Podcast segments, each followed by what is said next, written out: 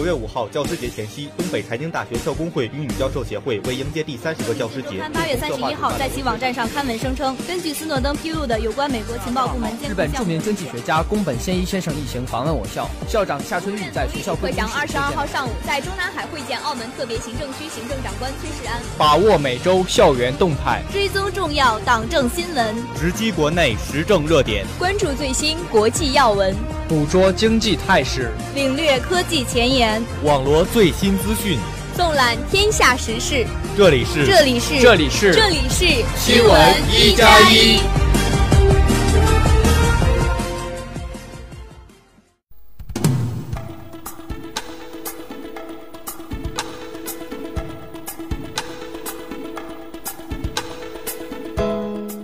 亲爱的同学们，大家好，今天是五月二十五号，星期三。农历四月十九，欢迎收听新闻一加一。今天节目的主要内容有：上海车祸致中环通行中断，恢复通行可能需要两周；国务院全面督战民间投资，不重蹈四万亿覆辙；日本拟二零二零年允许无人驾驶汽车在部分地区上路；英国下月举行脱欧公投，移民与经济成激变议题。下面请听详细内容。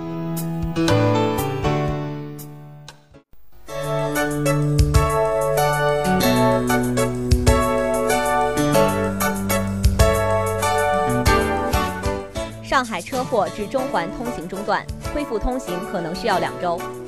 五月二十三号凌晨零点三十分左右，上海市中环线真华路至万荣路之间发生一起单车事故，一辆装载预制管桩的卡车侧翻后，造成高架路段主桥面翘起损坏。事故没有造成人员伤亡，但导致中环道路部分通行中断。当天早高峰，上海北部、西北部交通受影响严重。上海路政局刚刚表示，中环内圈恢复通行可能需要两周时间。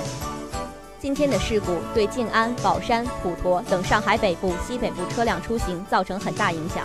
据了解，事故没有造成人员伤亡。事故发生后，上海公安、路政部门立即赶赴现场抢险处置。肇事驾驶员已被民警控制，基本排除该驾驶员有酒驾、毒驾嫌疑。上海市路政局相关人员介绍，肇事车辆重达百吨以上，而中环路为城市快速路，只允许小客车、客车通行。现中环内圈桃浦路至中环共和立交路段封闭。路政部门表示，中环内圈恢复通行需要两周时间。国务院全面督战民间投资，不重蹈四万亿覆辙。经济开门向好，难掩民间投资颓势。虽然固定资产投资大幅度上升，但是民间投资却出现快速下滑的现象。四月，民间固定资产投资增速仅有百分之五点二，不到去年同期水平的一半。五月十九号，国务委员兼国务院秘书长杨晶主持召开国务院促进民间投资专项督查动员部署会议时称，自去年四季度，特别是今年以来，受多重因素影响。民间投资增速有所放缓，占全部投资比重出现下降。分区域看，今年的快速下滑主要是中部民间投资下降导致的。西部的民间投资早在2014年底就已经快速下降，现在在底部徘徊。一直维持着较高增速的中部民间资本投资出现了快速下挫，直接拉低了全国民间固定资本投资。东北地区的民间固定资本投资更是下降了百分之二十三点一。降幅扩大六个百分点。对于此次民间投资督查工作，国务院提出要整改存在的问题，克服不作为现象，完善鼓励民间投资政策，尊重和维护企业市场主体地位，弘扬企业家精神，激发民间投资潜力和创新活力，不可重蹈四万亿覆辙。日本拟二零二零年允许无人驾驶汽车在部分地区上路。据报道。日本政府将于二零二零年允许无人驾驶的乘用车在部分地区上路。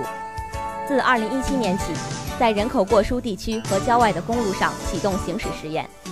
到二零二零年，在部分地区将允许民营企业提供无人出租车等服务。报道称，无人自动行驶汽车将于二零二零年允许在日本高速公路上行驶。这些内容将被写入日本 IT 综合战略本部于近日制定的自动驾驶普及线路图。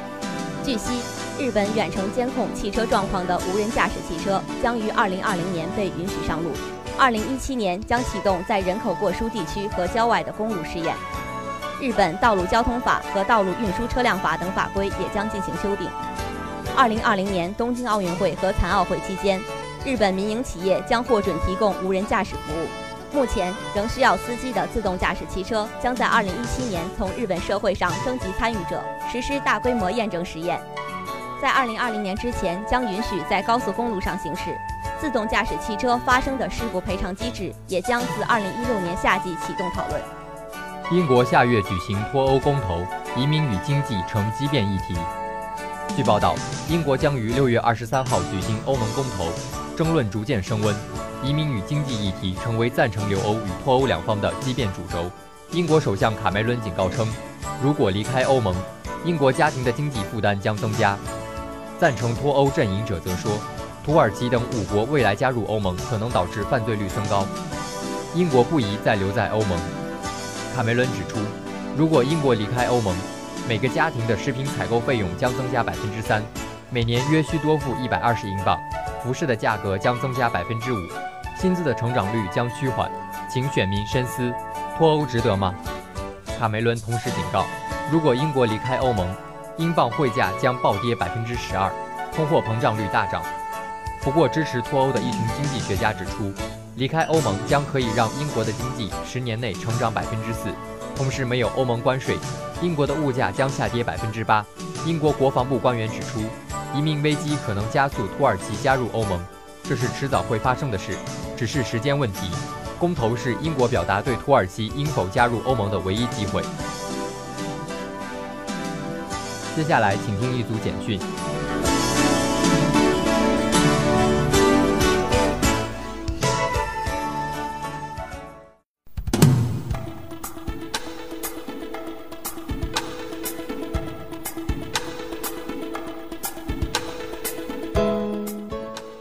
南德宏招聘任职公务员，最高年薪四十二万元。